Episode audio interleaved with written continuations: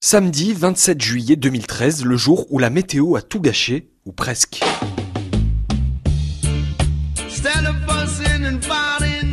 Cette année, c'est du sérieux pour le Reggae Sunska à Pauillac, sur les rives de la Gironde. Près de 90 000 personnes sont attendues, un cap va être franchi.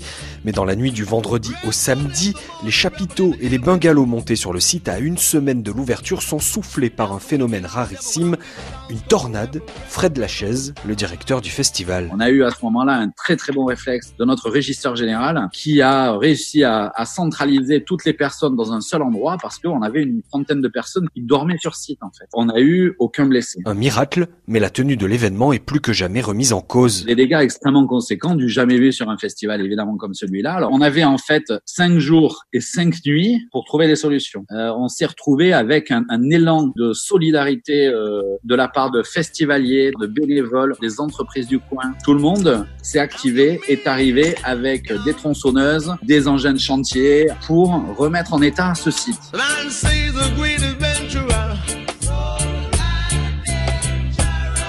Et ça marche. Le vendredi matin suivant, les festivaliers sont déjà là.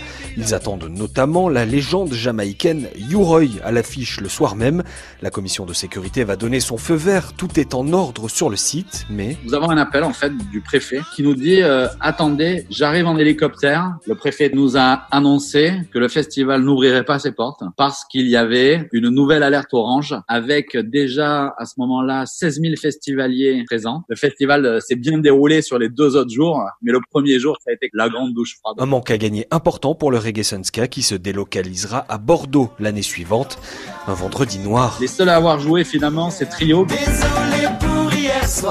Qui ont joué dans un camion Volkswagen pour une dizaine de festivaliers sur le en marge du festival. Deux jours au lieu de trois, un moindre mal et un apprentissage à la dure. Les fans de reggae ont quand même eu de quoi se contenter cette année-là, Steel Pulse notamment, et le Reggae Sunska de s'imposer un peu plus comme l'une des références du genre en France.